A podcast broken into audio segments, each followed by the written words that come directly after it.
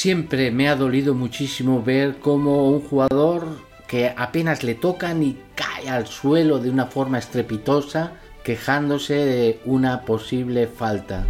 O aquellos jugadores que se tiran dentro del área para que el árbitro pite penalti. O incluso esos goles que se meten con la mano intentando engañar al árbitro. Seguro que te vas a preguntar, ¿cómo puedo conseguir que mi hijo sea en el deporte honesto y que no se deje llevar por el mal ejemplo que está viendo en el fútbol profesional? ¿Cómo puedo conseguir que haya entrenadores que no se dejen llevar por la competición y que quieran ser realmente honestos en el fútbol formativo? Te lo cuento. Lamentablemente, en el deporte profesional, el fin justifica los medios y vale todo para que nuestros deportistas consigan la victoria. No existe el concepto de honor. Al honor se le llama picardía y cualquier jugador que consiga engañar al árbitro parece como que es un éxito rotundo. Se viste como una acción virtuosa.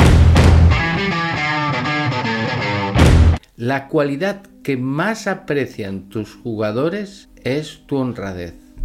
Esa confianza que tienen en ti porque te han visto que eres una persona honrada es la que cimenta esa buena relación entre jugadores y entrenador. Ser honrado es uno de los aspectos más complicados en la actualidad, no solo en el mundo del deporte, sino en la sociedad, porque el poder, el tener poder, lleva consigo la corrupción, lleva consigo el que muchas personas se desvíen de sus objetivos, de sus ideales. En lugar de ser transparentes, se dejan atrapar por la ambición de poder, de tener, de llegar a más y se olvidan que su trabajo está en servir a los demás con sus conocimientos. Ayuda a tus jugadores. Ser un entrenador honrado exige mucho por tu parte. Debes estar constantemente pendiente para ayudar a tus jugadores. Les puedes ayudar dejándoles claros sus objetivos, sus perspectivas. Y esto cuesta esfuerzo por nuestra parte como entrenadores, porque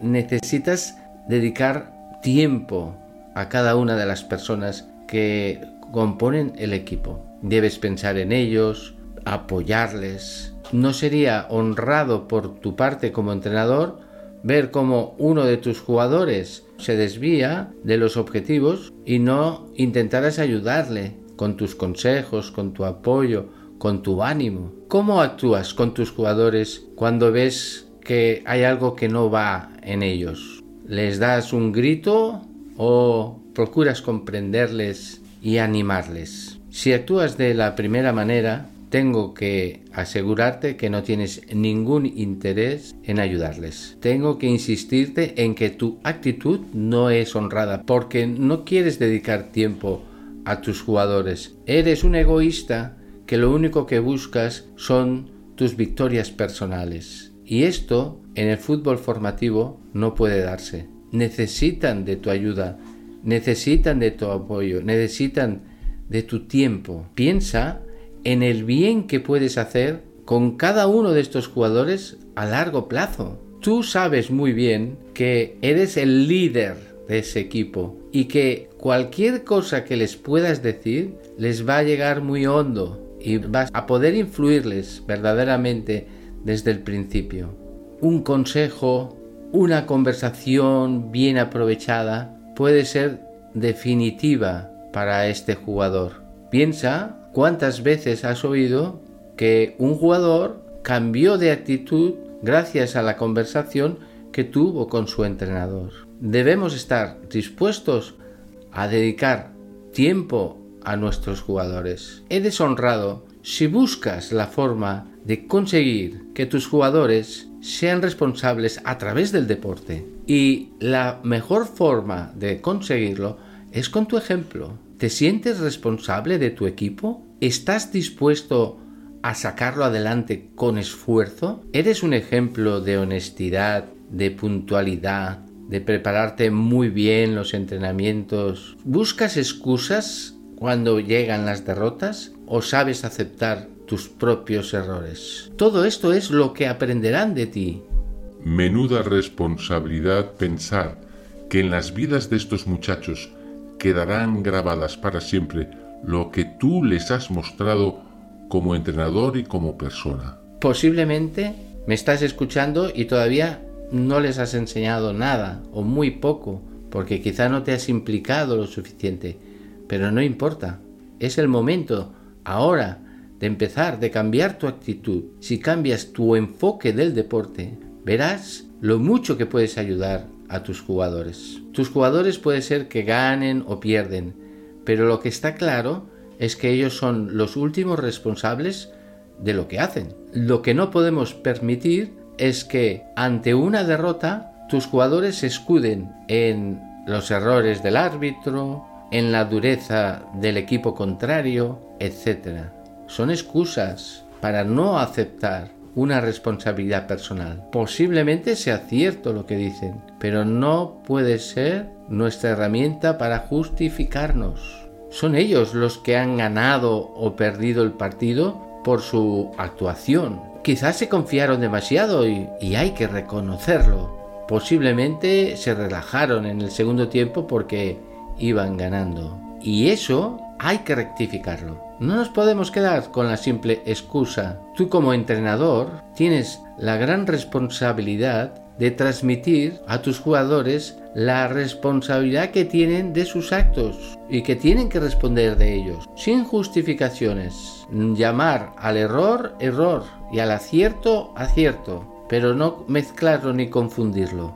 Esto nos permitirá no vivir eternamente engañados pensando que lo hacemos bien cuando lo hacemos mal. Reconozco que es una tarea complicada para el entrenador, pero a la vez necesaria para ser honrados con ellos. No podemos engañarles, no podemos aceptar estas excusas, porque son simplemente una justificación para no admitir esos errores que ellos han tenido. Hay entrenadores excesivamente optimistas que todo lo ven bien, que solo ven los aciertos. No, tu misión como entrenador es decirles las cosas buenas y también las malas. Darles las buenas noticias, pero también las malas. Dar buenas noticias es mucho más sencillo que dar las malas. Pero aún así hay muchos entrenadores en el fútbol formativo que son incapaces de ver las cosas positivas de sus jugadores. Son lo que llamo yo entrenadores cenizos, entrenadores pesimistas que solo ven los aspectos negativos de sus jugadores. Cuando salen bien las cosas es mérito del entrenador y cuando salen mal es por culpa de tus jugadores. Y esto no es así. En el fútbol formativo hay partidos que posiblemente se pierden, pero que el juego que han realizado es excelente. Han hecho una muy buena actuación pero han perdido. Hay que saber destacar esas cosas buenas que nuestros jugadores han desarrollado en el partido. Y en otras ocasiones, posiblemente hemos ganado el partido, pero no se ha jugado bien. En este caso, no podemos quedarnos con el resultado simplemente, que esto es lo que ocurre con mucha frecuencia. Como hemos ganado, estoy contento. Y no es así. Hemos ganado, pero no hemos jugado bien. Y por lo tanto, aquellas cosas que no se han hecho bien hay que analizarlas para mejorarlas y para superarlas, para que no ocurra otra vez en el próximo partido. Mi consejo a ti como entrenador es que siempre, siempre, siempre seas muy transparente con tus jugadores, que les digas exactamente la verdad. Nunca les engañes, nunca les digas que lo han hecho bien si no lo han hecho bien. O que lo han hecho mal cuando en realidad no lo han hecho tan mal. Y esta es una labor importantísima del entrenador. Esto ha salido bien. Aquello no ha salido tan bien. No pasa nada. Hemos de ser claros, que nuestros jugadores sepan que cuando decimos sí es sí, cuando decimos no es no. No hay confusiones, no hay bromas y no pasa nada. Seguimos trabajando, seguimos mejorando. Las cosas malas no nos pueden desanimar. ¿Por qué? Porque sabemos que tenemos una nueva oportunidad, sabemos dónde están nuestros errores y por lo tanto sabemos dónde luchar.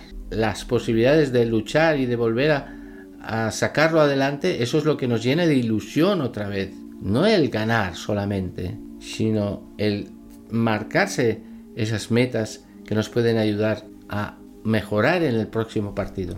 Si quieres ser un entrenador honrado, debes conseguir que tus jugadores sepan en todo momento cómo lo han hecho en el entrenamiento y en el partido. Deben tener siempre un feedback personal que les permita seguir mejorando. Lo fácil para un entrenador es que tras el partido o tras el entrenamiento uno se calle, no diga nada y eso no favorece en absoluto a nuestros jugadores porque les falta una información muy necesaria para ellos. Quieren saber cómo lo han hecho, quieren saber dónde están sus fallos, en qué cosas pueden mejorar un poco más. Y sin embargo tú te callas y no dices absolutamente nada. Porque no tienes ganas, porque estás cansado, porque estás enfadado con el resultado, por mil razones, en lugar de pensar en tus jugadores, de nuevo estás pensando en ti. Cuando tus jugadores están por encima de tu situación personal de esos momentos. En definitiva, les estás privando de una formación que se merecen. Hemos hablado de la necesidad de que tú como entrenador des siempre muy buen ejemplo. Es muy importante ser consecuente. No puedes, por un lado, exigir si tú en eso no estás dando el ejemplo, si tú no eres el primero en hacerlo. Si pido, por ejemplo, que mis jugadores lleguen puntuales a los entrenamientos y al partido, yo tengo que dar ejemplo llegando el primero. Y eso siempre no puede ocurrir que sea solo a veces. Si a mis jugadores les pido que pongan el máximo esfuerzo posible, ellos tienen que ver en mí que lo doy todo por el equipo. Si reclamo a mis jugadores respeto, soy el primero que tengo que dar ejemplo respetando las decisiones del árbitro y tratando también con respeto a mis jugadores. Si quiero que en mi equipo haya profesionalidad, soy el primero que me preparo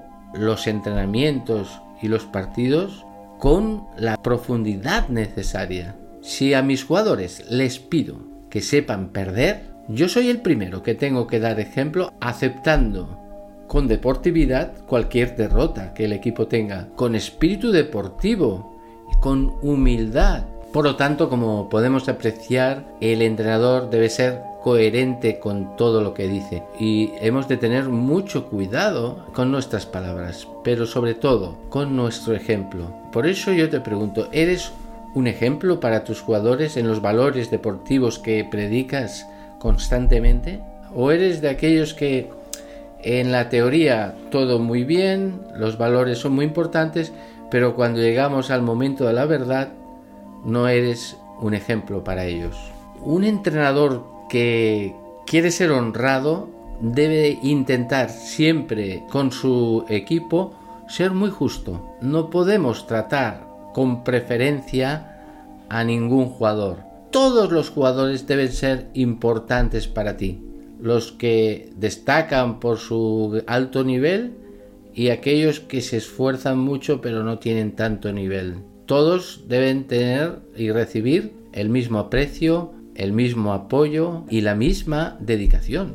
He de reconocer que este es uno de los problemas generales que se encuentran en el fútbol base, también supongo en el fútbol profesional, porque el entrenador se deja llevar muchas veces por esas preferencias. Este jugador que lo he traído al equipo y que juega muy bien, aquel que es hijo de, mi amigo, todas estas eh, influencias hacen que no seamos justos en el trato personal con nuestros jugadores. Esto los jugadores lo notan enseguida y hace que pierdan la confianza en ti. Pero sobre todo tú, en este caso, no estás actuando con la honestidad necesaria. Te aconsejo que seas justo con todos y que siempre tengas algún detalle personal con cada uno de ellos. Pero no te olvides de ninguno y no empieces siempre por el mismo, sino que ves variando y que todos se sientan protagonistas. Estoy seguro que en tu equipo tienes jugadores un poquito más flojos. En lugar de echarles bronca, de esos aspavientos, de esos comentarios mm, demasiado negativos constantemente, intenta ayudarle, intenta sacarlo adelante. Que sepas que estos son tus grandes retos en el equipo. Lo fácil es sacar adelante un jugador con mucho talento. Eso es fácil, pero los jugadores con menos talento son los que más necesitan tu ayuda. Por eso es a los que más tiempo tienes que dedicar, como en una familia. No todos los hijos son iguales. Hay unos que en algún momento necesitarán más ayuda y otros en otros momentos que necesitarán también más dedicación. Tu equipo es como una familia. Tienes que atenderlos a todos. Tienen que ver que a todos les tienes una muy buena consideración. Otro gran problema del entrenador es la facilidad con la que etiquetamos a nuestros jugadores. Este es un vago, este es un individualista, este no sirve para nada. Etiquetar a nuestros jugadores significa que les impedimos la posibilidad de que ellos puedan cambiar, porque en nuestra cabeza los tenemos ya representados como eso, y ellos lógicamente se dan cuenta y lo saben, con lo que les es muy difícil cambiar es muy injusto eh, encasillar a nuestros jugadores. Les pones muy difícil la posibilidad de que cambien, de que mejoren. El entrenador honrado es aquel que demuestra un comportamiento libre de engaños y se mantiene consagrado a la verdad a toda costa. No eres honrado ni inteligente si no te preocuparas de la mejora de cada uno de tus jugadores. Sería poco coherente, ¿no? Que solo te preocuparas de unos y a los otros no les ayudaras, porque el interés que tienes como entrenador es sacar al equipo adelante. No sería nada honesto por tu parte el que no establecieras para todos tus jugadores objetivos personales de mejora. Eso es más difícil. Los entrenadores no están muchas veces dispuestos a hacerlo. Tú como entrenador, si no luchas de verdad por marcar esos objetivos personales a tus jugadores, de alguna forma les estás estafando, les estás mintiendo, no estás siendo honrado con ellos, porque ellos se merecen todo lo que tú no les estás dando. Desgraciadamente hay entrenadores, espero que tú no estés entre ellos, que comentan que mientras todo vaya bien y estén contentos, no hay que preocuparse de nada más. Y esto no es así. Una postura honesta ante esta situación de que todo va bien es pensar cómo puedo marcarles objetivos mucho más ambiciosos para que ellos sigan evolucionando si no, no eres honesto con ellos. Estás aprovechándote de la situación positiva que genera pues el estar ganando, el que haya un ambiente sano, divertido, agradable en el equipo. Pero no es suficiente. Necesitan más. Tu responsabilidad es darles el máximo que ellos puedan recibir. Por eso siempre me he planteado y os hago que os lo planteéis también vosotros, que si en algún momento yo tengo que decidir entre un entrenador y otro, lo que más tendría en cuenta es su honradez. Aunque no sea un gran entrenador, porque eso lo puede aprender, pero que sea honesto. Para mí es lo más importante, lo fundamental, si quiero hacer un buen trabajo formativo. Cuando un entrenador es honrado, tienes ya la seguridad de que te va a sacar el equipo adelante. Y ahora me dirijo personalmente a ti como jugador. Estoy seguro que te puedes haber preguntado ya a lo largo de este vídeo cómo yo como jugador puedo ser más honrado. ¿Y qué beneficios puede tener el que eh, dentro de mi personalidad sea lo más honrado posible? Pues te lo voy a contar. Y te lo voy a contar con muchos detalles para que, si es posible, te quede claro para siempre. Lo primero que quiero animarte es que el ser honrado, el ser sincero, el ser honesto en el deporte, es algo que se puede aprender, con lo que todo depende de ti, de que lo quieras intentar, de que pongas esfuerzo para conseguirlo. Además, si lo consigues, te darás cuenta de que todos los que te rodean confiarán siempre en ti. Ya te adelanto que es una labor difícil porque muchas veces, por lo que sea, queremos quedar bien y mentimos. Queremos resaltar nuestras cualidades y las exageramos un poco.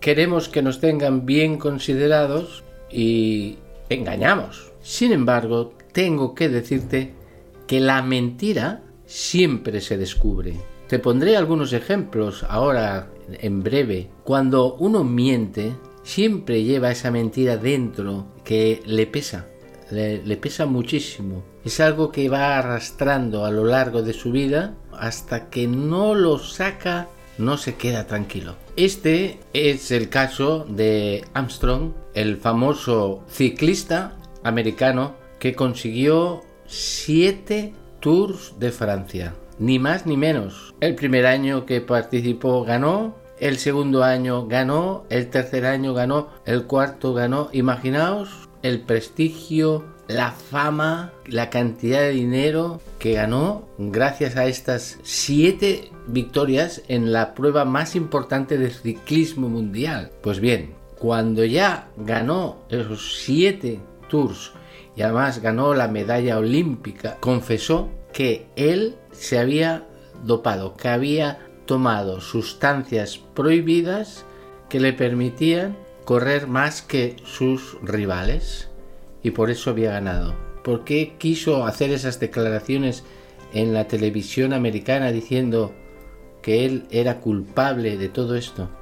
Pues porque la mentira siempre se descubre y porque llevaba un peso dentro de sí que era insoportable, no podía aguantar más. Armstrong ha reconocido que desde los años 90 y hasta el 2005 utilizó diferentes sustancias para doparse, EPO, testosterona, cortisona, hormona del crecimiento y que recibía también transfusiones de sangre. Ahora los abogados y expertos dicen que la confesión pública de Armstrong podría tener consecuencias legales que incluso podrían llevarle hasta la cárcel. Aliviado tras la confesión, ha reconocido que hoy es más feliz de lo que era entonces y que entiende que la gente se sienta engañada y defraudada bueno, es un ejemplo para que a ti, tú que me estás escuchando ahora, puedas también aplicártelo. Intentar siempre ser lo más transparente posible. En el mundo del fútbol te vas a encontrar un montón de posibilidades para que tú puedas poner en práctica esto tan difícil que es decir siempre la verdad, el ser honrado. Vamos a poner algunos ejemplos y seguro que tú podrías poner muchos más. Imagínate que estás disputando un balón con un rival y el último en tocar el balón eres tú y el balón sale fuera de banda. Pero el árbitro piensa que ha sido el rival el que lo ha sacado fuera y pita a favor tuyo el saque de banda. Ser honrado, ser sincero, ser transparente es decirle al árbitro que ese balón lo has tocado tú el último y por lo tanto el fuera de banda es del equipo contrario. Imagínate que vas a tirar un penalti y lo fallas. Y cuando llegas al entrenador le dices, he fallado porque he resbalado, cuando no es verdad. En un momento del partido, que el partido está además muy igualado, te metes dentro del área y decides tirarte al suelo a ver si el árbitro pues pita penalti. En este momento estás haciendo trampas. Estás en clase con tus amigos y como quieres quedar bien delante de ellos, a lo mejor dices que en el partido de este fin de semana has metido tres goles cuando en realidad no has metido ninguno. Como ves, las posibilidades de ser sincero son enormes. Hay muchísimas. Te he descrito estas, pero estoy seguro que podríamos seguir poniendo otras más. Las iremos añadiendo poco a poco. Ángel Jiménez, el árbitro de la paz, estuvo charlando conmigo hace poco y esto es lo que explicaba sobre precisamente esta idea de, de ser honrado. Yo voy a intentar hacer todo lo que pueda para no equivocar. Y además, si me equivoco, por favor lo pido. Chicos, por favor, ayudadme a rectificar. Si yo señalo saque de meta y el portero sabe que le ha dado, en vez de callar, árbitro, que le he dado yo. Corner, por favor, corner. Eso es ser honesto. Eso es el bar de la honestidad. Eso es lo mejor que hay. Porque vosotros seguro que lo que queréis es ser buenas personas. Y vuestros padres y vuestros entrenadores querrán que seáis buenas personas. Mejores o peores futbolistas, pero buenas personas. Y hay que ser honesto en la vida. Está claro que mentir nos sale muy fácil. ¿Para qué? Para justificarnos muchas veces, para esconder nuestros fallos o nuestros errores, para evitar una persona que a lo mejor nos cae mal. Son muchas las causas por las que nosotros a veces mentimos. Muchas veces nos damos cuenta que en la sociedad en la que vivimos la mentira está bastante aceptada, algo que se justifica con, mucha facilidad por motivos pues eso, por quedar bien, por muchos motivos. Tengo que dejar clarísimo que esto no es así, ni mucho menos. Es necesario, por tanto, ir contracorriente. Es decir, que nosotros no tenemos que hacer lo que hace la manada, porque lo hacen todos, tú también lo haces. Pues no, tienes que tener tu personalidad y tener claro los criterios por qué vale la pena ser honrado. Lo que está claro es que lo que dice la mayoría no es lo que tienes que hacer. Por lo tanto, lo que te estoy pidiendo es que seas muy valiente para decir siempre la verdad. Desgraciadamente, en el mundo del deporte, conforme va acercándose al fútbol o al deporte profesional, hay más trampas. Trampas para ganar. Todo vale con tal de conseguir la victoria. Se dan casos como el que hemos visto de Armstrong. El dopaje es uno de los problemas más importantes que hay en el deporte actual, porque como los deportistas quieren llegar a ser estrellas, quieren llegar a objetivos máximos, se ayudan muchas veces de estas sustancias prohibidas que dañan mucho al cuerpo para conseguir ese objetivo y no vale todo para conseguir la victoria. Tienes que seguir los pasos legales, no hacer nunca una trampa. Y eso es lo que te quiero transmitir. Hemos de ver también, y quiero que te fijes, en otros deportes, que no es el fútbol. En el rugby es imposible que nosotros podamos ver una acción ilegal, una trampa, porque hay unos principios que se respetan constantemente y también hay muchísima deportividad. A pesar de ser un deporte muy duro, donde hay mucho contacto físico, hay mucho respeto, tanto al árbitro como al equipo rival. Es un deporte ejemplar en este sentido. Yo siempre me he preguntado, estos jugadores de primera división que vemos en los partidos que se tiran dentro del área y el árbitro cae en la trampa, y pita penalti. Cuando este jugador está en su casa, ¿qué debe pensar? Cuando ve esa escena donde claramente se ve que no le ha tocado a nadie y él ha hecho el gesto de como si le estuvieran empujando y cae al suelo premeditadamente para que le piten penalti. ¿Qué puede pensar una persona así? Qué listo soy porque he engañado al árbitro. Eso es lo que se está diciendo por la televisión ahora mismo. Los comentaristas dicen que estos jugadores jóvenes no tienen oficio. El oficio es esa picardía para engañar al árbitro. Se está dando la vuelta al tema y no existe ya ni la ética, ni la honradez, ni el ser honestos con aquello que defendemos tanto que es el deporte limpio. El rugby tiene unas medidas muy estrictas cuando una persona hace una trampa o falta al respeto, inmediatamente se aplica. La norma es muy rígida. En cambio, si estáis viendo el fútbol, un jugador hace una trampa que es tirarse dentro del área para que haya penalti y a lo mejor lo único que hace es decirle que se levante. Tenía que ser penalizado fuertemente y una tarjeta roja es muy poco. Tenía que ser mucho más por la falta de respeto con el equipo contrario que los está intentando engañar. Está intentando hacer trampas para conseguir una victoria. Eso se debería considerar muchísimo más grave todavía. Para eso te voy a contar esta anécdota que le pasó a Diego. Estamos en un curso de verano donde vienen jugadores de todo el mundo para participar y aprender, especialmente sobre técnica individual. Uno de los avisos que normalmente siempre doy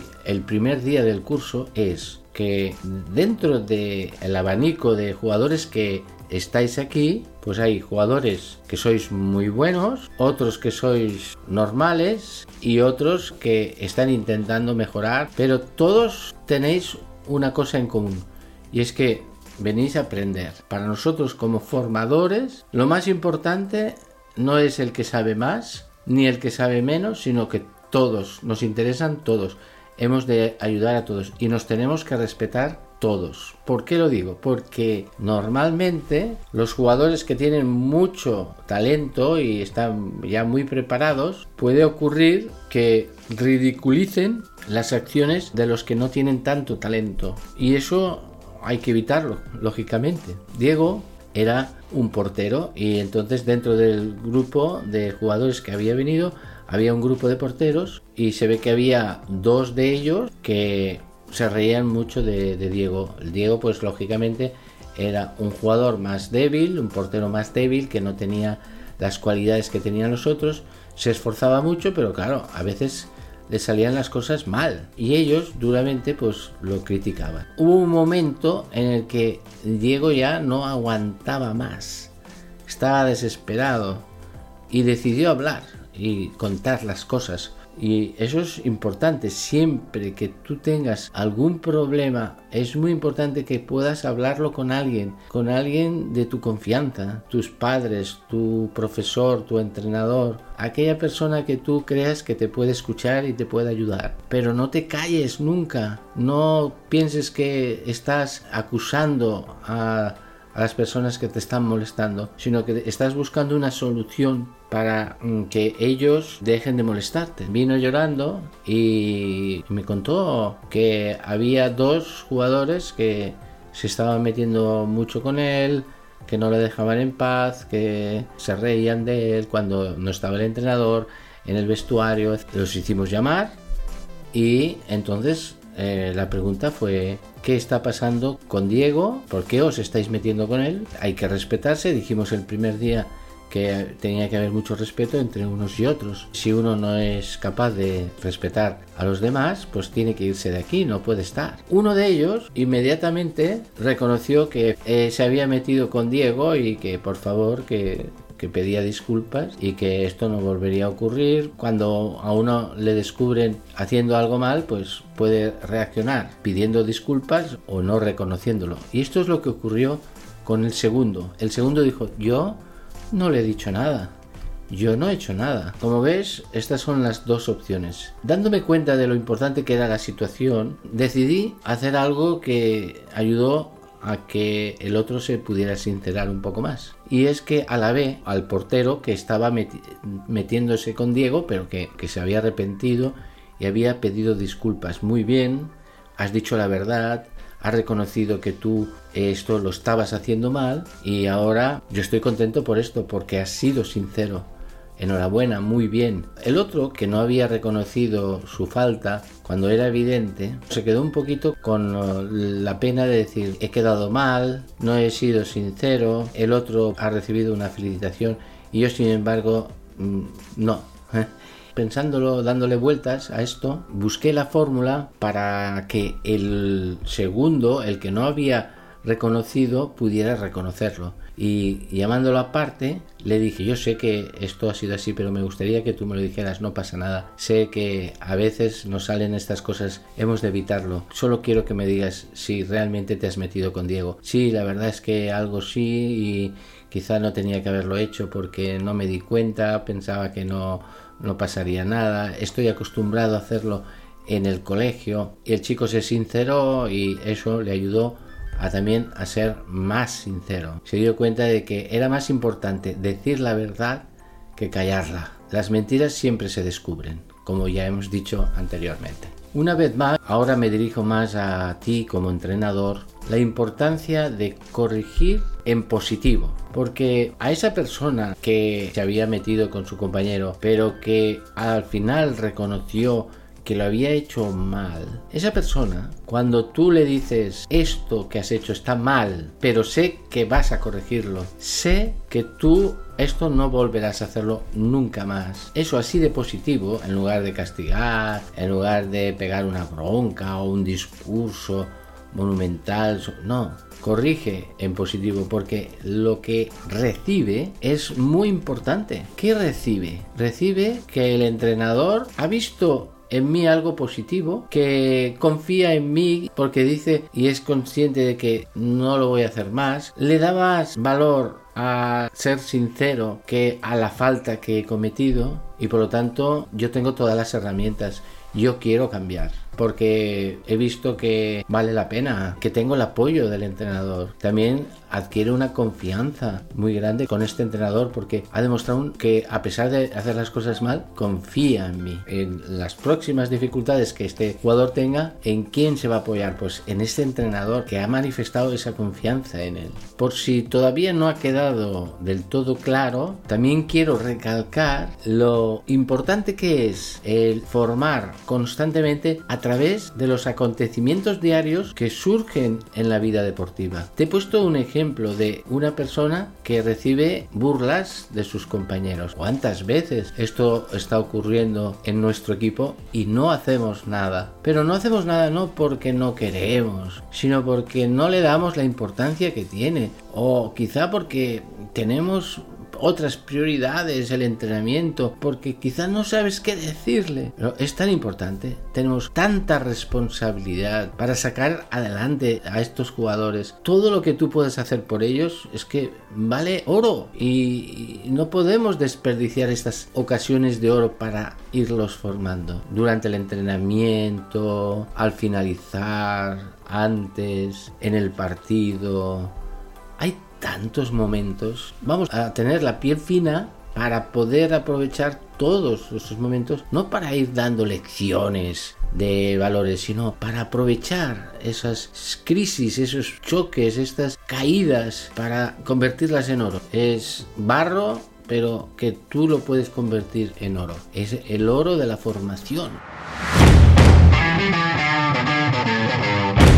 Hablado de forma teórica sobre lo que es la honradez, cómo hacer para ser un entrenador honrado y cómo ser un jugador también honrado. Pero ahora quiero contarte algo muy práctico, algo que te puede hacer pensar a fondo y te puede ayudar a entender más lo que significa ser honrado. Aunque es algo fuerte, es muy duro lo que os voy a contar, creo que es oportuno poderlo hacer y estáis preparados también para hacerlo. Esto sucedió en una reunión que tuve antes de un entrenamiento con algunos jugadores. Estos jugadores estaban ahí escuchándome porque teníamos la costumbre de tener una charla antes del entrenamiento y les pregunté, oye, más o menos vosotros que me estáis escuchando ahora, ¿qué edad tenéis? Me respondieron, bueno, pues 12, 13, 14 años, bueno, bien, pues que sepáis que dentro de 5 años vosotros seréis futbolistas profesionales. Los chicos se miraron riéndose un poquito diciendo, bueno, hombre, exageras un poco porque muchos de ellos se conocen y saben que tampoco tienen las condiciones para llegar a serlo, pero aunque algunos tienen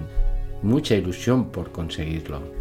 Y les aseguré, pues sí, porque os voy a contar algo que ocurrió hace poco tiempo aquí en donde estáis ahora. Se trata de un chico que vino pues con su hermano que quería entrenar, pero era un chico muy poca cosa, ¿eh? Era gordito, poco ágil, muy poco coordinado, quería ser portero y la verdad nadie daba nada por él, pero se puso a entrenar y cuando le vimos entrenar dijimos, madre mía, pero este chico, ¿qué actitud tiene? Se tira, se levanta, sonríe, escucha los consejos que le van dando los entrenadores, se esfuerza, qué constancia. Y con el tiempo este chico fue evolucionando hasta que un día un ojeador del Villarreal se fijó en él y lo invitó a, estar una semana en la ciudad deportiva del Villarreal. Un cambio increíble, en nada, en dos, tres años, este chico estuvo ya jugando con el Villarreal. Con 16 años, la selección española lo llamó para jugar sus primeros partidos con el equipo nacional y ha seguido creciendo. Ahora pues posiblemente tenga ya 18 años y está jugando en, en el fútbol profesional. Y yo os puedo adelantar que este chico cuando vino aquí era mucho peor que vosotros. Los chicos se miraron diciendo, bueno, pues eh, nos llenas de ilusión. Y es que se puede, sí que se puede puedes llegar a ser un futbolista profesional. Pero ¿por qué te cuento esto? Porque quiero que utilices tu imaginación para pensar en lo que te estoy ahora contando. Imagínate que has llegado ya a ser un futbolista profesional, estás en tu primer año de futbolista en un gran equipo, tienes mucho dinero, tienes un coche, una gran casa, bueno, juegas partidos viajando por todo el mundo, eres importante, sales en la prensa, pero esta temporada, por lo que sea, habéis quedado bien clasificados en medio de la tabla, que esto ya es muy difícil en primera división porque todos los equipos son muy competitivos. Después del entrenamiento estás en el bar y se te acerca una persona que tú no conoces de nada. Te saluda, soy un responsable del equipo tal. Nosotros hemos tenido una temporada muy dura y queremos salvar este último partido para no descender a la segunda división y quería pedirte tu ayuda. Como vosotros no os coáis nada, es un favor que nos haces. De todos modos, queremos hacerte un regalo y pone encima de la mesa un sobre con mucho dinero. Mucho, mucho dinero. Entonces dice, bueno, esto es simplemente un obsequio. Mira a ver con quién puedes quedar del equipo, pues te daremos las gracias si lo puedes hacer. Y el hombre se va. ¿Qué haces? Porque yo ahora te lo pregunto también a ti, a ti que me estás escuchando, te pregunto claramente, ¿tú qué harías? ¿Te quedarías el dinero? Es mucho dinero. ¿eh? El hombre ha asegurado que eso solo sabe él y otra persona y que no va a pasar nada, seguro, está todo perfectamente organizado. Lo único que tiene que hacer es quedarse con el dinero y ya está. Y que es un favor y nada más. Se lo piensa bien y no sabe qué hacer. ¿Y tú? ¿Tú qué harías? Los chicos que estaban escuchando esta pequeña charla me dijeron, yo me lo quedaría. Si no pasa nada, si en realidad dice que no es una trampa, si nadie se va a enterar, es mucho dinero y yo me lo quedaría. No pasa nada, el equipo ya está clasificado, ya no, no va a perder la categoría. Y claro, me quedé sorprendido porque la mayor parte de los chicos dijeron que se quedaría en el dinero. Y yo me quedé muy preocupado pero muy preocupado porque pensé, pues si esto es así, lógicamente eh, hay algo que falla, ¿no? Y es este sentido de la honradez que hemos estado comentando. He de aclarar que entre los chicos que me estaban escuchando, hubo uno que dijo que esto no se podía hacer, porque tú no puedes aceptar dinero para ganar un partido aunque no te juegues nada. No es honrado y es una trampa. Y tú no puedes hacer trampas, decía él. O sea que ahí sí, que hay chicos que estos conceptos los tenían muy claros. Pero en general falta tener criterios claros sobre lo que es la honradez y por qué no se pueden hacer trampas. Y esto lo tenemos que educar desde que son pequeños. ¿Cómo puedo llamarles la atención a estos jóvenes que me escuchan y que además tienen tanta confianza conmigo porque intento siempre ayudarles, aconsejarles, soy un líder para ellos. Se me ocurrió algo que creo que tenía que hacerlo y fui muy claro con ellos. Pues tú, tú y tú que habéis dicho que aceptáis el dinero, que sepáis que en estos momentos estáis en la cárcel.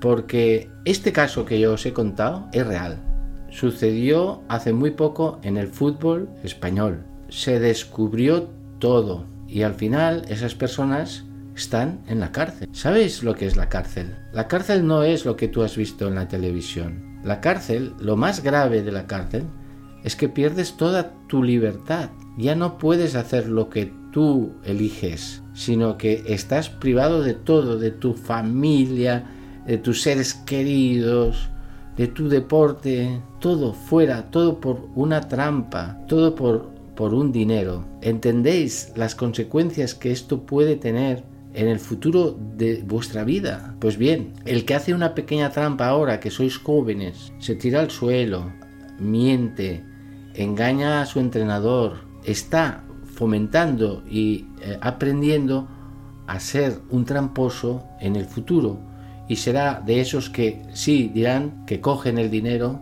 con lo que tiene unas repercusiones muy grandes. Tú como entrenador tienes la responsabilidad de no haberles enseñado a ser honestos y por eso ahora están en la cárcel. ¿Sabes cuántos jugadores profesionales, cuando acaban su carrera y se retiran, caen en el mundo de las drogas y de la delincuencia? Muchísimos, pero muchísimos son muchos, más de lo que pensamos. Por eso es tan importante y es de máxima responsabilidad que los entrenadores se preocupen de formar en este valor tan importante. Sé que me he ido a un extremo, pero es para que tanto los jugadores que me han estado escuchando como vosotros entrenadores os deis cuenta de que de verdad es importante. Y si no le damos esa importancia que tiene, pues puede tener sus consecuencias en la vida, cuando estos chicos crezcan y sigan jugando al fútbol, se van a encontrar situaciones muy parecidas a estas. Y pondrá el entrenador excusas para vestir la trampa como un favor o como algo positivo, pero no lo es. Y si lo hemos educado desde el principio, enseñándole que eso, aunque esté vestido como algo positivo, es una trampa, pues le estaremos ayudando mucho.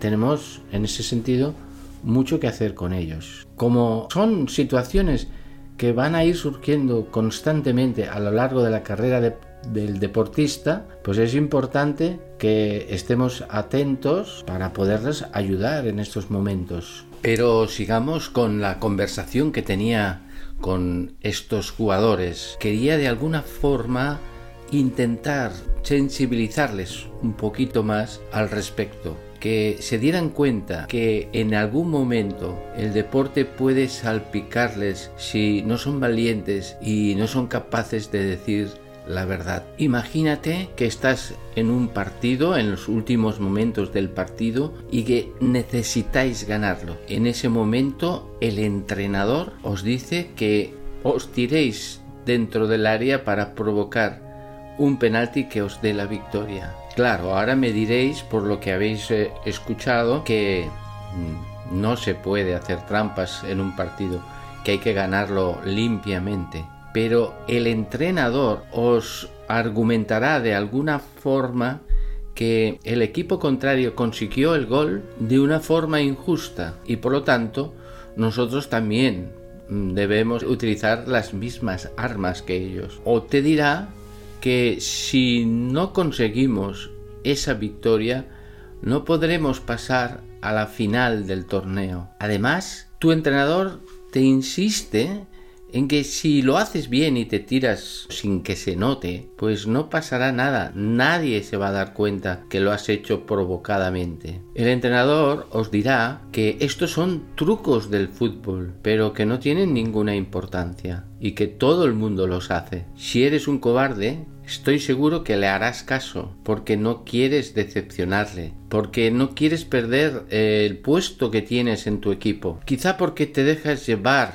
por la emoción del partido, pero sabes que eso es una trampa. Pero si eres valiente, le dirás al entrenador que eso es una trampa y que tú no estás dispuesto a hacerlo, sin miedo a las consecuencias que esta decisión puede tener sobre ti mismo como jugador. Inmediatamente uno de los jugadores mm, comenta en la discusión, pues hay algunos jugadores profesionales que lo hacen, que se tiran sin motivo para provocar el penalti. Es completamente cierto lo que tú dices. Los jugadores profesionales lamentablemente no son un modelo para los jóvenes. No te fijes nunca en ellos porque ni lo que dicen ni lo que hacen pueden imitarse. Es una pena que la prensa destaque tanto al jugador, lo idolatrice tanto porque vosotros los jóvenes los cogéis como modelo cuando no lo son. Incluso os vestís igual que ellos, os peináis igual que ellos, les imitáis en algunos gestos técnicos. En esta parte, en la técnica, sí que es muy interesante poderles imitar, pero en sus actuaciones, que son tan negativas y tan poco modélicas, es mejor que nunca, nunca os fijéis, no son un modelo para vosotros. Si los jugadores de primera división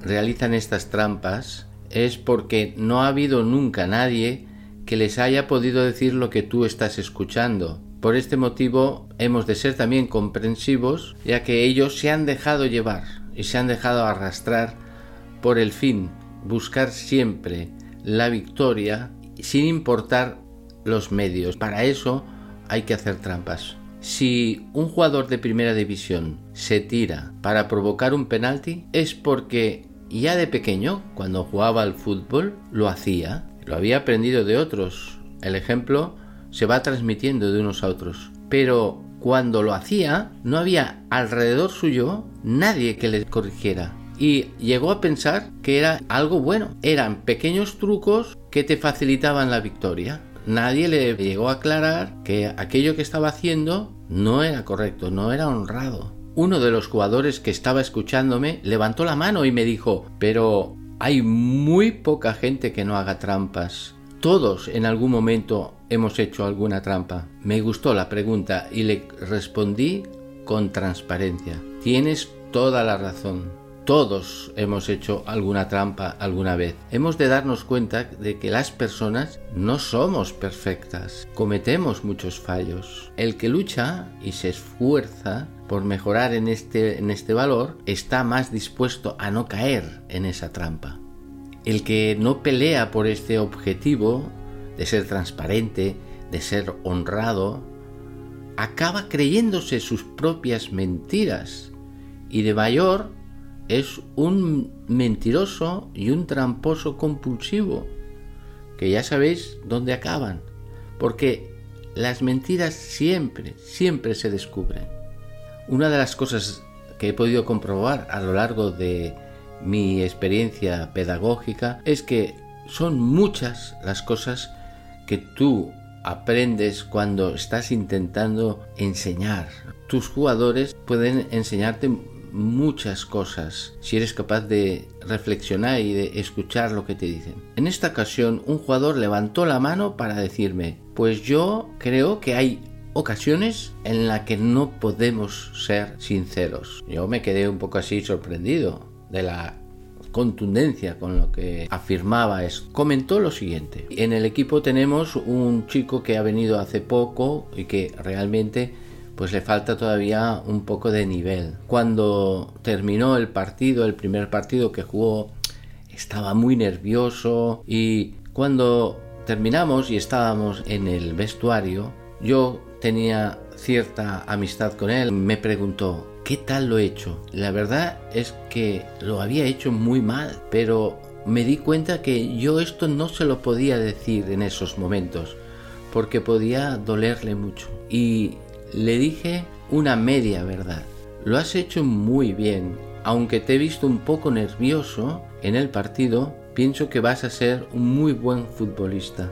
Enhorabuena. Me impresionó bastante la sensibilidad que tienen estos jugadores, más de lo que nosotros pensamos. Y le confirmé que efectivamente había actuado muy bien porque no le había mentido a este jugador, sino que le había respetado. Hay que ser conscientes, no todo se puede decir. Hay momentos en los que tenemos que omitir la verdad. Te agradezco de verdad que hayas introducido este tema porque ahora tenemos mucho más claro todos cómo debemos actuar. La verdad es que habíamos pasado un rato formidable charlando sobre estos temas, pero yo me preguntaba si ellos serían capaces de todos estos conocimientos y conceptos que habíamos ido tocando en esta pequeña charla, serán capaces de ponerlo en práctica en el partido, en el entrenamiento, en su vida, porque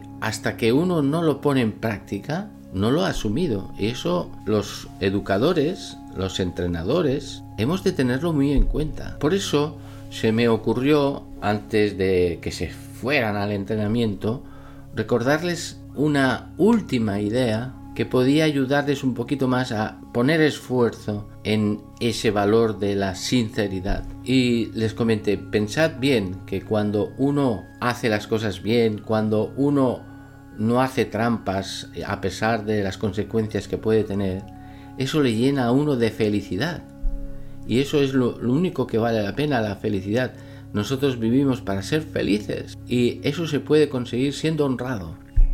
Además, insistí en que si son capaces de ser siempre honrados, la gente va a confiar mucho en, ellos y por lo tanto van a tener muchos amigos, porque la amistad se basa en la confianza. Las personas valoran muchísimo este valor de la honradez. Normalmente, el tramposo es una persona que anda por la vida solo, porque ninguna persona quiere confiar en él. Sabe que en cualquier momento le puede engañar. Por tanto, aunque ser sincero y ser honrado cuesta esfuerzo, creo que vale la pena intentarlo, por las consecuencias que tiene eso. Como me han dicho que quieres ser futbolista profesional, quiero aprovechar este rato para darte algunas claves que pueden servirte para conseguirlo. Pero si crees que lo que te voy a decir es cómo meter más goles, cómo hacer grandes pases, estás en lo cierto. Voy a contártelo con detalle. No esperes que ahora yo te dé consejos deportivos, porque esto lo está haciendo ya muy bien tu entrenador. Te enseña cómo tienes que disparar, cómo tienes que controlar, te enseña cómo tienes que desmarcarte. Lo que quiero dejarte claro es que si tú solo trabajas esta parte técnica con tu entrenador, estás trabajando solo el 40 o el 50% de las posibilidades que tienes para alcanzar esa meta. Debes darte cuenta que cuando juegas al fútbol, no solo intervienen tus piernas, tus brazos, tu cabeza, no, también interviene tu inteligencia y tu voluntad. ¿Cómo entrenas estos aspectos para conseguir ser un deportista completo? El esfuerzo, la voluntad, el compañerismo, la generosidad, son aspectos que debes incluir dentro de tu programa de entrenamiento. Desgraciadamente has podido comprobar personalmente ¿eh? en el campo de fútbol o en la televisión estos jugadores profesionales que aprovechan ventajas que no son un ejemplo para ti. Tienen la mala costumbre de hacer trampas para conseguir ventajas deportivas de una forma ilegal. Y posiblemente tú has pensado que puedes hacer lo mismo. Si lo hacen ellos, ¿por qué no yo? Cuando Neymar o cualquier otro jugador que se te ocurra en estos momentos coge la pelota dentro del área, los defensas se ponen a temblar porque saben que puede en cualquier momento simular un penalti. Los árbitros, que no son tontos, están perfectamente apercibidos de quiénes son los jugadores tramposos que hay en la primera división y a pesar de todo caen muchas veces en sus trampas. Si tú quieres ser un jugador honrado, nunca, nunca hagas trampas no vale la pena hacer trampas, porque aunque hayas ganado el partido, siempre te quedará ese sabor, ese mal sabor de haberlo hecho de una forma injusta. Estoy seguro que tú lo que quieres es divertirte con el fútbol. Pues este no es el camino. No te vas a divertir, vas a alegrarte de esa victoria, pero en el fondo no serás feliz, porque sabes que eso lo has hecho mediante acciones ilegales. Posiblemente tu entrenador te anime en algún momento a hacer alguna trampa, pero tú sabes que no debes hacerlo. Y te adelanto que no estás obligado a hacerle caso porque estás poniendo en juego tu honradez. suelen ser estos entrenadores que hay dentro del fútbol formativo que lo único que buscan es ganar como sea. Y son los que están cargándose el fútbol formativo. Piensa que por encima de esa victoria están esos valores que van a hacer de ti una gran persona. Recuerda que tú debes también ser un buen ejemplo para los demás compañeros del equipo. Estás haciendo un gran bien siendo honrado en cada partido. Cuando llegues ya a ser un jugador profesional, te encontrarás situaciones muy difíciles en la que ser honrado te va a costar mucho, pero si tú desde ahora, ahora que eres joven, te entrenas y te esfuerzas constantemente por ser honrado en cada una de estas acciones, cuando ya seas profesional, no te costará tanto, porque ya estás habituado a hacerlo así. Por eso es tan importante que empieces desde ahora a trabajar este valor. Entrénate en serio, igual que te entrenas para ser mejor futbolista en el campo, con tu técnica, con tu táctica, con tu preparación física. Igual entrénate también en pequeños actos de honradez. No hay duda que en el deporte llegará un momento que habrás alcanzado tu objetivo. Quizás seas jugador profesional, quizá no lo seas, pero serás una persona que ha conseguido muchas cosas con el fútbol. Y ante esas situaciones, este deporte profesional, se van a presentar también muchas ocasiones en la que va a ser muy difícil tomar una decisión adecuada. Se te va a plantear ser honrado o no para conseguir esa victoria o esos resultados o esas clasificaciones. Y en ese momento tú estarás muy bien preparado para elegir correctamente, para demostrar que eres un deportista honrado. Quizás se acerque una persona a aconsejarte de forma anónima que tomes ciertas sustancias para que el rendimiento tuyo en los partidos sea mayor y tú tendrás que tener la fuerza de voluntad para decir que no estás dispuesto a hacer trampas en el deporte, pese a que te juegues tu puesto, porque muchas veces te lo ponen como condición para seguir en el equipo. Ya hemos visto cómo hay casos actuales en los que la gente te va a ofrecer dinero para que tú hagas trampas en los partidos y tú vas de nuevo a tener que tener mucha fuerza de voluntad para no aceptar ese dinero sabiendo que hay muchas personas que se van a enriquecer con esto. Si desde ahora que eres muy joven no eres capaz de ser honrado y cedes cuando el entrenador te dice que te tires cuando entres en el área, si pones excusas cuando pierdes en lugar de reconocer que parte de la culpa es tuya, si mientes al entrenador cuando faltas a un entrenamiento argumentando que estás enfermo cuando en realidad no lo estás, si no aceptas las reglas del juego, cuando seas mayor y juegues al fútbol profesional, serás también un tramposo y caerás en los mismos errores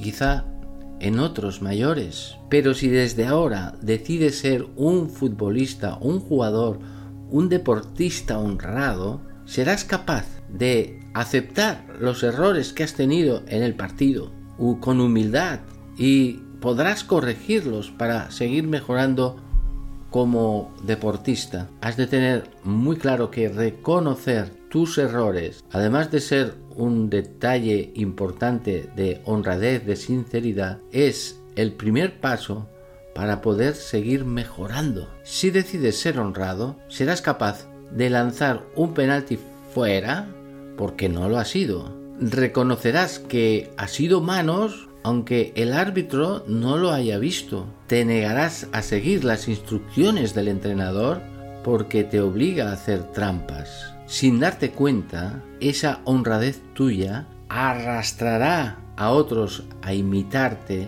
consiguiendo la mejor victoria que te puede ofrecer el fútbol. Quizá no ganes el partido, pero arrastrarás a mucha gente que no tiene a lo mejor las ideas claras debido a la situación del partido y no sabe cómo actuar en ese momento.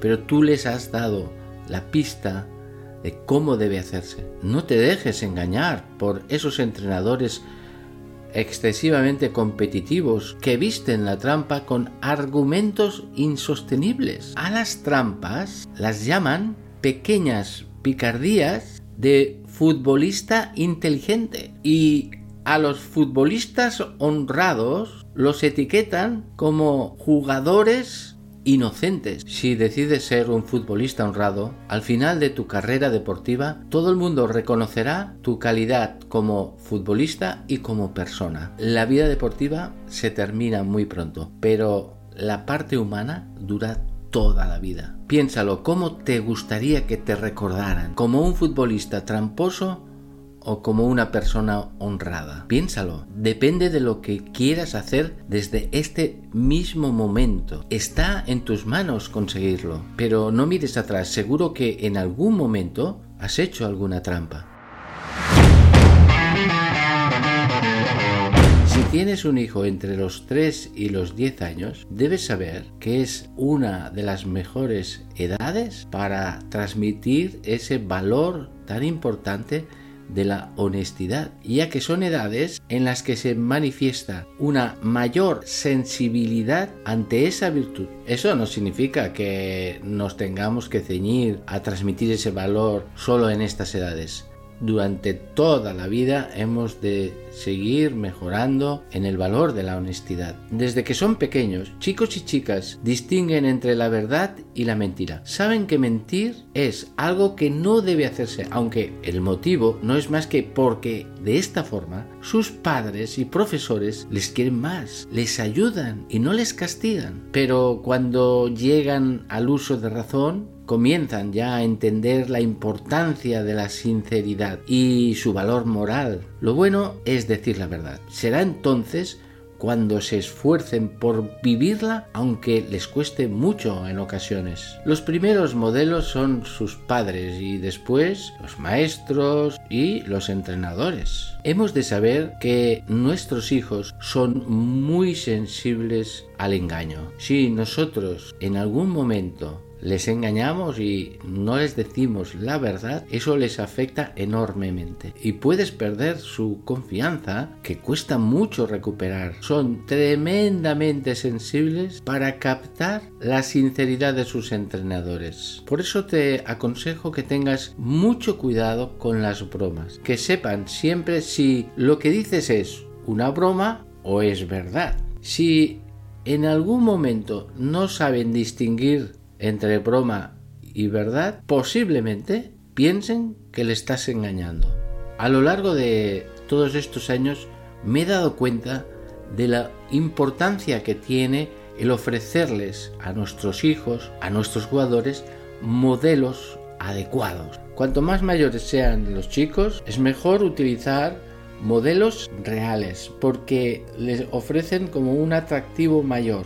Para que lo entiendas bien, te voy a ofrecer ahora mismo un ejemplo de modelo que utilizo con mis jugadores. Durante un partido ante la Arminia en el que iban empatados a cero, cuando quedaba poco tiempo para el final, Klose recibe un pase entre líneas y se introduce dentro del área con tan mala suerte que resbala y se cae perdiendo el balón. Los defensas, que estaban muy cerca de él intentando frenar el ataque, levantan las manos indicando que ni le han tocado. El público se levanta de sus asientos reclamando penalti. El árbitro no lo duda y pita la pena máxima.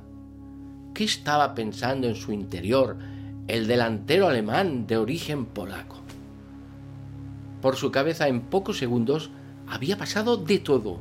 En primer lugar pensó en seguir simulando lo que no fue lo tenía todo a favor, ya que el árbitro no había dudado. Sin embargo, su conciencia le decía que eso no era justo.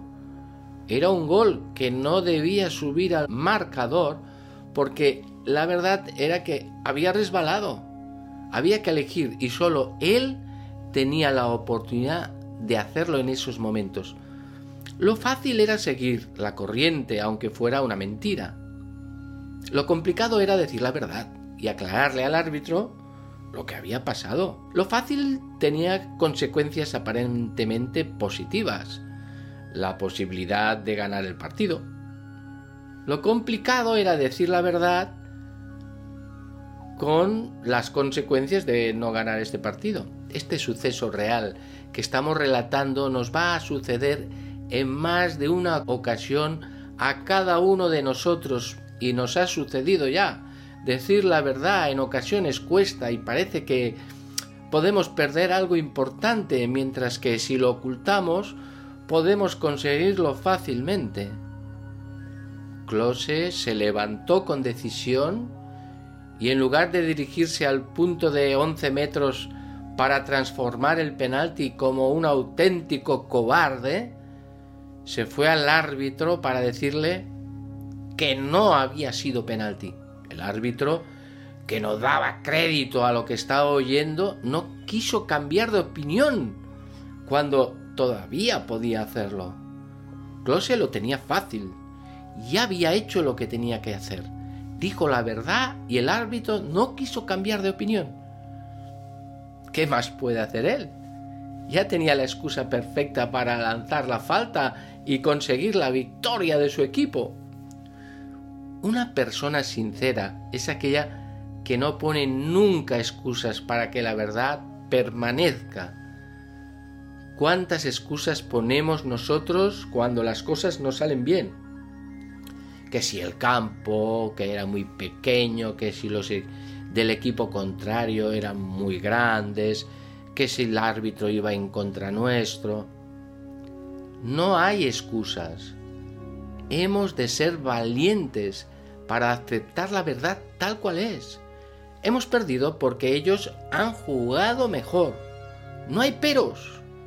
Close demuestra un gran valor y no acepta como excusa la decisión del árbitro para ganar el partido y sin dudarlo un momento, cogió la pelota y la lanzó fuera voluntariamente. Uno de los aspectos que favorece más la buena comunicación y la confianza entre padres e hijos y que fomenta por lo tanto la sinceridad es que haya muchísima comunicación entre ellos, fomentar esa comunicación, hablar mucho con nuestros hijos. Eso es algo que nos va a ayudar a mejorar en ese aspecto de la sinceridad. Pero claro, te puedes preguntar, ¿y esa confianza cómo me la gano? ¿Cómo consigo que mi hijo confíe en mí y me cuente las cosas? Hay una regla general importantísima que consiste en tener mucha paciencia.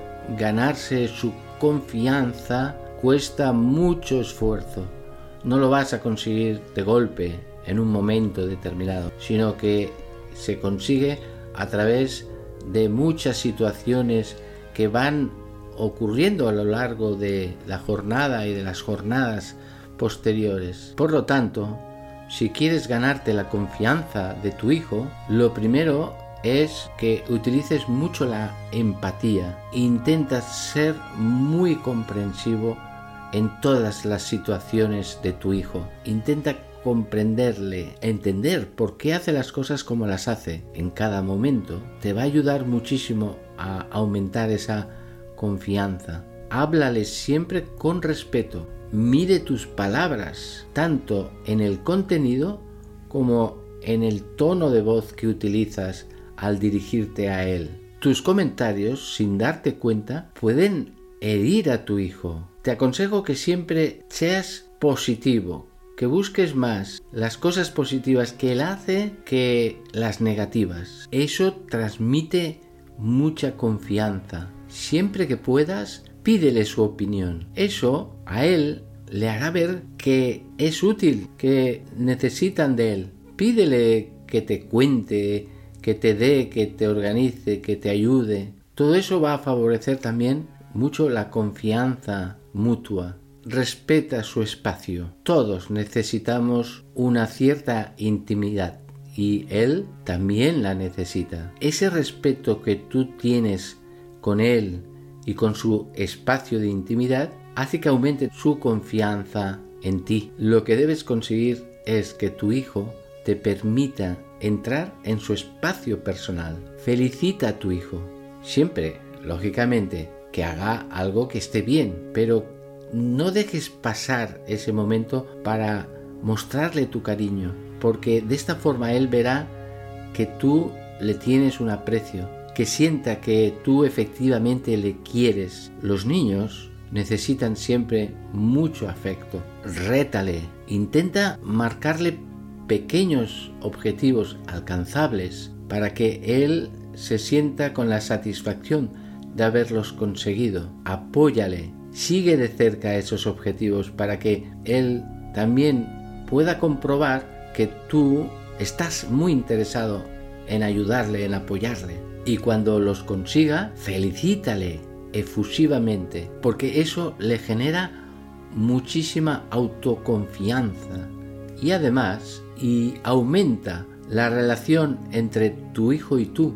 Dale libertad. Es verdad que hay muchas cosas en su vida, que él todavía es pequeño, que debes decidir tú. Son las cosas importantes, pero en todo lo demás, en aquellas cosas que no son importantes, deja que él decida, deja que él se equivoque, deja que él se dé cuenta de que ha tenido que tomar una decisión y se ha equivocado. De esta forma aprenderá de sus propios errores y se dará cuenta de que siempre sus padres van a estar a su lado, se equivoque o no se equivoque es muy interesante que sepamos las causas por las que nuestro hijo miente, porque no siempre son las mismas razones. Por ejemplo, los más pequeños, cuando mienten, lo hacen por llenar como un vacío interior. Acuden a la fantasía distorsionando la realidad todo lo que pueden.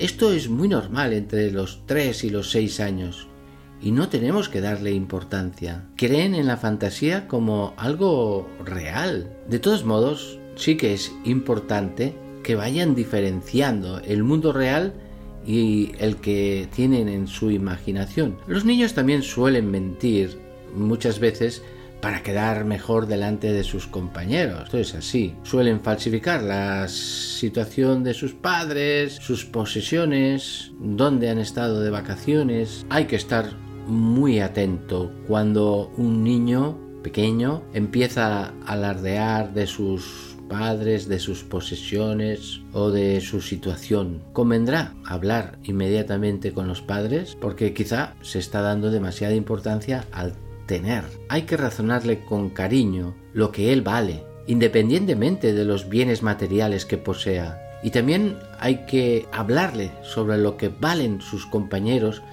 y las personas con las que él convive. Algo diferente es cuando vuestro hijo haga trampas o nos engañe para evitar un castigo. Eso ya es más preocupante y yo creo que debe atajarse con firmeza, porque es fácil que termine en convertirse eh, en un hábito. Hay que conseguir demostrarle que ser sincero compensa. Hay que hacerle ver que no le vamos a castigar por haberse peleado con un amigo, por ejemplo. Hay que eliminarle la necesidad de mentir. No soy partidario de imponerle castigos por haber mentido. Es mucho más positivo y mucho más eficaz el que nosotros podamos razonarle que es muy importante no hacerlo y pensar juntos cómo podemos reparar ese mal que hemos hecho. El esfuerzo que el niño va a poner por reparar esa falta es suficiente correctivo. El problema no está en evitar el castigo, sino que muchos padres utilizan el castigo como medio sencillo, práctico, para conseguir buenos resultados a corto plazo. Pero no es lo mejor, porque no debe actuar por miedo, sino que debe actuar porque se dé cuenta de que eso está mal y que debe repararlo. En el caso de que haya que castigar, aunque se haya sincerado, es bueno ¿eh? suavizarlo para que él valore el mérito de su sinceridad. También hay que ayudarle ¿eh? a rectificar sin que resulte humillante para el niño. Puede ocurrir que nuestro hijo mienta por orgullo, por falta de humildad, porque no quiere reconocer ese fallo ya que queda mal delante de los demás, de sus compañeros de equipo o del entrenador. En esta situación es importante hacerles ver lo que ellos valen en realidad y no según la imagen que él quiere transmitir. Explicarles o hacerles ver que todos tenemos errores. No por eso quedamos degradados o damos una mala imagen. Hemos de insistir mucho en que no hagan trampas en el deporte y que tampoco busquen excusas. En definitiva, las mentiras de nuestros hijos y de nuestros jugadores nos preocupan enormemente. Sin embargo, conocer el motivo por el que mienten es más importante de lo que parece porque nos va a ayudar de alguna forma a corregirlos con la eficacia que se merece. Vamos a ver algunos ejemplos del propio deporte y sus causas. El primer caso es cuando a un niño le preguntas ¿por qué no has ido a entrenar? Y él, ni corto ni perezoso, te responde que tenía un examen y que no ha podido asistir. La razón por la que te está mintiendo puede ser variada. La primera razón puede ser que es un niño vago y que le cuesta mucho pues ir a entrenar porque exige un esfuerzo, porque sabe que el entrenador le va a exigir mucho, etcétera. También puede ser porque a lo mejor no está ilusionado con ese deporte, porque ha perdido la ilusión por culpa del entrenador, porque hace los entrenamientos muy aburridos, etc. Otro caso bastante típico dentro de el niño que miente es cuando está en el colegio con sus compañeros y hablando con ellos les comenta, ¡buah! Este fin de semana he metido tres golazos cuando en realidad él no ha metido ningún gol. ¿Por qué lo hace? ¿Cuáles son las causas? Pues lógicamente es porque quiere quedar bien delante de sus amigos. Esto nos puede hacer pensar que ese niño lo que necesita es más autoestima. Otro caso bastante habitual es cuando están en el vestuario, que ya sabéis que ahí es donde se fraguan todos los desastres y jugando alguien rompe algo del vestuario. Cuando llega el entrenador y pregunta ¿quién ha roto esto? Entonces se quedan todos callados. ¿Por qué? La causa es, en este caso, porque tienen miedo al castigo. ¿Cuántas veces hemos visto esa escena en la que un chico viene con sus botas nuevas, el último modelo de la marca super guay. Puede ocurrir que nuestro hijo llegue a casa y nos diga, tienes que comprarme estas botas de la marca tal porque el entrenador nos ha dicho que tenemos que llevar esas botas si queremos jugar bien al fútbol. El motivo real de esta mentira es simplemente la envidia. Otra situación bastante típica es cuando termina el partido y nuestro hijo ha fallado un penalti decisivo y cuando va a saludar a sus padres les dice es que me dolía la pierna y por eso no he podido disparar bien. Esa mentira muestra una falta de humildad. No es capaz de reconocer sus errores y busca excusas que pueden ser mentiras.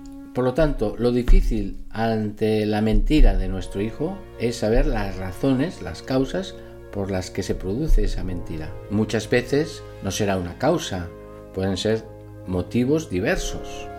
Pero ahora quiero detenerme en un pequeño detalle que anteriormente hemos comentado de pasada, pero que ahora me gustaría incidir un poquito más, que es la espontaneidad. Sobre todo se produce en el adolescente. Hay personas que afirman que la espontaneidad es un signo de sinceridad. Pero decir lo primero que a uno se le pasa por la cabeza sin apenas pensarlo, o dejar escapar impulsos y sentimientos, no puede considerarse un acto virtuoso de sinceridad. Estamos hiriendo a esa persona en favor de esa espontaneidad. Tú no puedes decirle todo lo que piensas a una persona porque puedes herirla emocionalmente. Hay que ser muy prudente en esto y, no es una falta de sinceridad, sino una forma responsable de vivir el compañerismo. Entonces tú como padre puedes preguntarte, ¿qué consejos yo le puedo dar a mi hijo para que sea más honesto? ¿Por dónde enfocar la honestidad? Posiblemente no haga falta que yo vaya enumerando ahora un listado enorme de consejos que pueden servir a tu hijo para ser mucho más sincero, más honrado. Pienso que el sentido común puede ser un buen consejero. Sin embargo, vamos a detallar algunos para orientarte. Pedir perdón cuando se ha molestado a una persona y procurar de alguna forma compensarle. Evitar los motes y los gestos hirientes. En este caso hay algo que siempre me preguntan los jugadores, ¿por qué no podemos celebrar los goles como hacen los jugadores de primera división? Y yo siempre les transmito lo mismo. Piensa lo mucho que te molesta cuando esto te ocurre a ti en un partido, pero al revés, que el equipo contrario empiece a celebrar de una forma desorbitada un gol que han conseguido delante tuyo. No ridiculizar a nadie, hablar confiadamente de las cosas que te preocupan, no mentir nunca en los juegos ni hacer ninguna trampa, participar siempre en las conversaciones del grupo, no acusar nunca a tus compañeros, no hablar mal nunca de un compañero de tu equipo, admitir tus errores y no buscar nunca excusas. Hay ciertas actitudes en tu comportamiento habitual como padre, como entrenador, que pueden ayudar mucho a nuestros hijos a ser más honrados. Como por ejemplo, debes conseguir que haya una muy buena comunicación entre tu hijo y tú. Escucha lo que dice tu hijo, pero no lo juzgues todo. En el caso de que tengas que reprender a tu hijo, busca el momento más adecuado y procura no humillarlo, especialmente delante de los demás. Déjale siempre una salida airosa. Muéstrale que confías en él y que estás seguro de que va a mejorar. Como padre piensa en todo esto que acabamos de exponer. Educar en lo positivo tiene unos resultados muy eficaces. Entendemos que no existe otro camino más eficaz para conseguir que nuestros jugadores se den cuenta de que vale la pena poner esfuerzo en ser sinceros y honrados en el deporte y en la vida. Quiero ahora contarte una experiencia personal que viví recientemente. Creo que es algo que puede ayudarte también a entender mejor el concepto de honestidad, de sinceridad, de honradez en el deporte. El que más ha aprendido al vivir esta experiencia he sido yo mismo. Me impactó profundamente y me hizo pensar mucho eh, con respecto a cómo hemos de enfocar el fútbol formativo de forma honesta. Nos situamos en una época en la que en el club eh, teníamos un equipo en la categoría máxima que es la preferente. Es una categoría mm, que exige muchísimo nivel en los jugadores que tienes y que mm, te enfrentas contra lo mejor que hay en, en la ciudad, en la provincia. Estábamos muy bien preparados porque tuvimos tiempo para ir preparando el equipo y además con la ilusión también de hacer muy buen papel dentro de, nuestras posibilidades. También hay que decir que estábamos un poco asustados porque se da mucha importancia a la categoría en la que íbamos a jugar dentro del fútbol formativo. Queríamos vivir eh, plenamente esta experiencia porque sabemos que de todas las experiencias podemos aprender algo. Ciertamente el equipo ha podido montarse de forma equilibrada, tanto en defensa como en ataque, pues hay jugadores de mucho nivel y creo que podemos hacer una buena propuesta competitiva. Sin embargo, desde el inicio dejamos muy claro a todos los jugadores, al equipo técnico, que lo que buscamos con esta competición, aunque sea de una categoría tan alta, es esa experiencia que les va a proporcionar a los chicos jugarla. No nos importaba tanto los resultados, sino que más bien lo que buscábamos era una formación participando en esa competición. Nos toca jugar ya el primer partido con mucho nerviosismo, con mucha emoción. Te das cuenta de que tienes enfrente tuyo a un equipo de muy buen nivel. Efectivamente, es que todos los equipos que participan en la categoría preferente tienen un gran nivel, tanto en defensa, con jugadores altos y fuertes, en el medio campo, con chicos que tocan el balón y que juegan con él de una forma extraordinaria y con un delantero centro matador que la verdad es que es muy difícil de, frenar. Nuestro entrenador, que se estrenaba este año en el club por primera vez, venía de otros clubes en los que había hecho un muy buen papel, pero sobre todo habíamos optado por él porque tenía esa experiencia de poder participar en una competición fuerte de tanto nivel. También lo habíamos escogido por su calidad como persona, una persona inteligente, muy pausada, muy tranquila. Además venía con mucha humildad. Nos causó muy buena impresión y pensábamos que podía ser muy buena herramienta, muy buen elemento para el equipo, para no perder esa filosofía formativa. El partido, la verdad es que es una maravilla.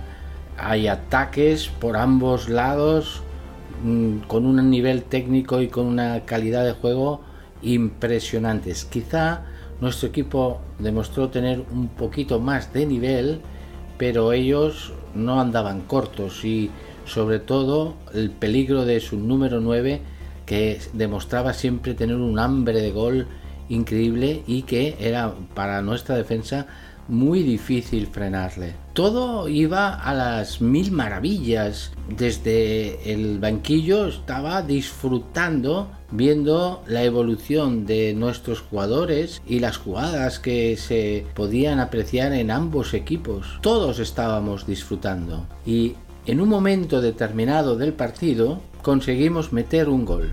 Y a partir de ahí es cuando todo me pareció muy extraño. Es lo que quiero detallar y contarte. En un momento del partido, nuestro portero para un balón y se tira al suelo protegiendo el balón, permaneciendo muchísimo tiempo estirado allá sin moverse.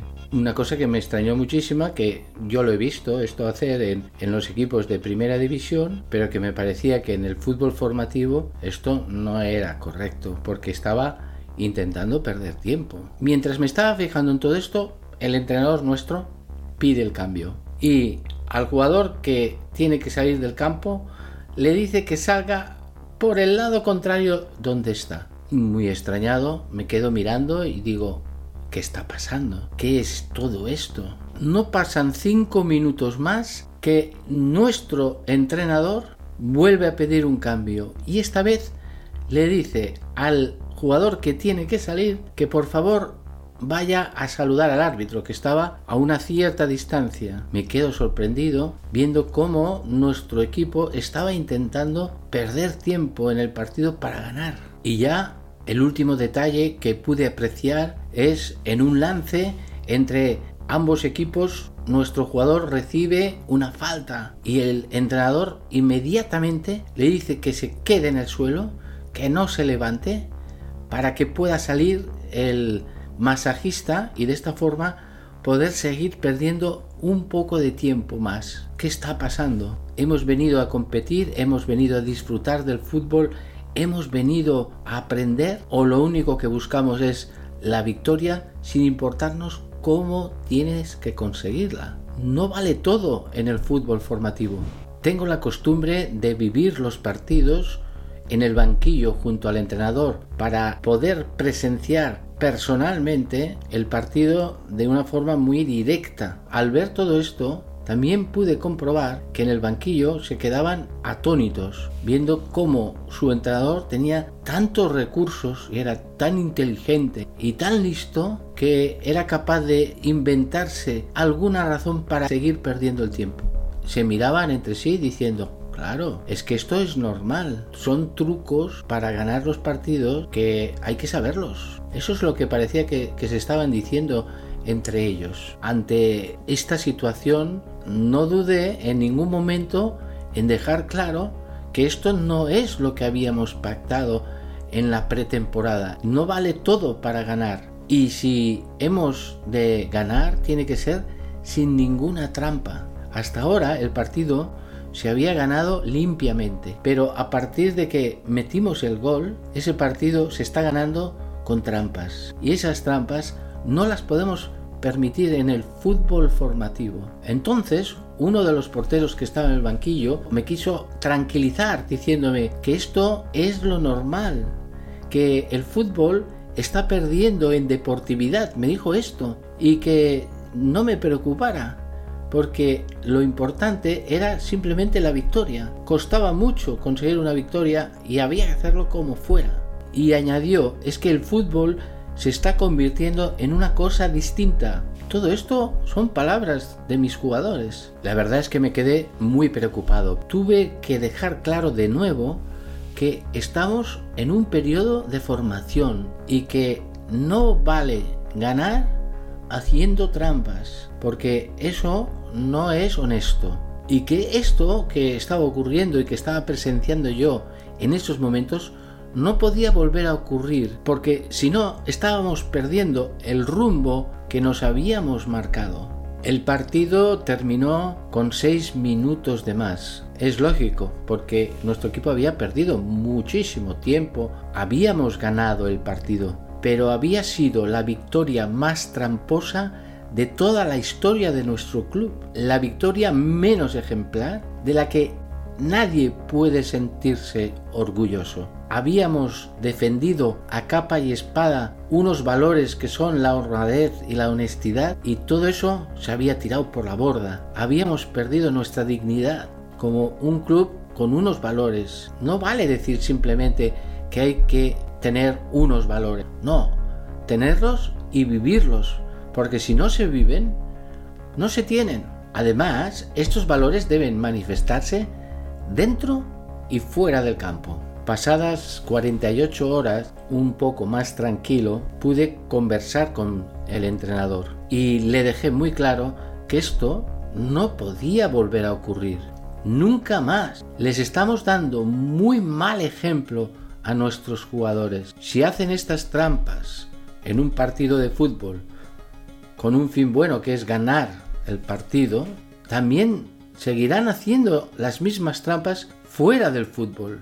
Es una gran responsabilidad la que tenemos. No podemos dar este mal ejemplo. La formación de estos jugadores es más importante, pero muchísimo más importante que una victoria. Y eso hemos de entenderlo todos. Nos jugamos mucho en cada partido, pero no una victoria, no unos puntos. Es un ejemplo de honradez, de honestidad. Esos son los valores que tenemos que ganar en cada partido. Es que si no, podemos enfadarnos cuando un jugador nos engaña diciéndonos que ha llegado tarde al entrenamiento porque había mucha caravana cuando es mentira, ¿cómo podemos pedirle que sea sincero cuando nosotros le hemos enseñado a hacer trampas? Lo que ha aprendido es lo que va a hacer. Les hemos enseñado a mentir en el campo y eso lleva unas consecuencias muy graves en su educación. ¿Es el deporte un medio para que nuestros hijos adquieran unos valores o es todo lo contrario? Un lugar donde se aprende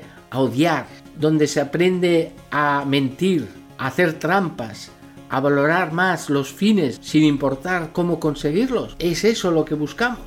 Los entrenadores y los directivos somos los culpables de que todo esto esté ocurriendo en el fútbol formativo. Todos, absolutamente todos, hemos de cambiar de actitud porque nos estamos jugando el futuro de nuestros deportistas. He de decir que me encantó la actitud de nuestro entrenador, que al cabo de un tiempo, muy, muy poco tiempo, vino a hablar conmigo para pedir disculpas no se había comportado de forma profesional. Se había dejado llevar por el ambiente, por la necesidad de ganar, que es este gran peligro que existe en el fútbol formativo, dejarnos llevar por el ambiente de la competición. Pedir disculpas es de caballero y esto me tranquilizó mucho.